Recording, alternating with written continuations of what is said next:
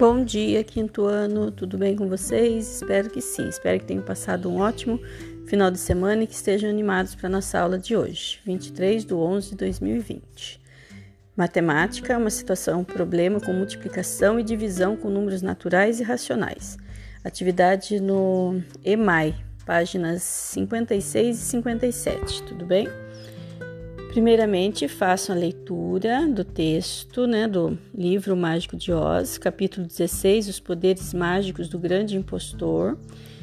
Hoje a leitura é silenciosa. Encerrada a leitura, pegue o EMAI nas páginas 56 e 57, atividade 8.1.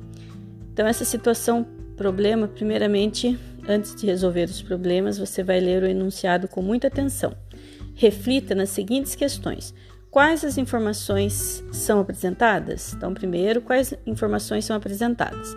Depois, qual a pergunta a ser respondida? Pense lá, o que, que ele está perguntando para você para ver o que, que você vai ter que resolver. Como pode ser encontrada a solução? Como podemos saber se a solução está correta?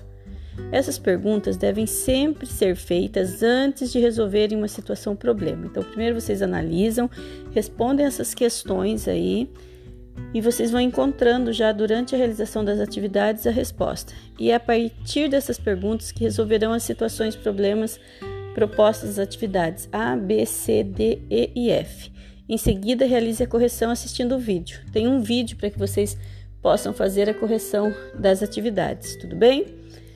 A evidência é a foto da atividade, né, das páginas 56 e 57. Por hoje é só, tá?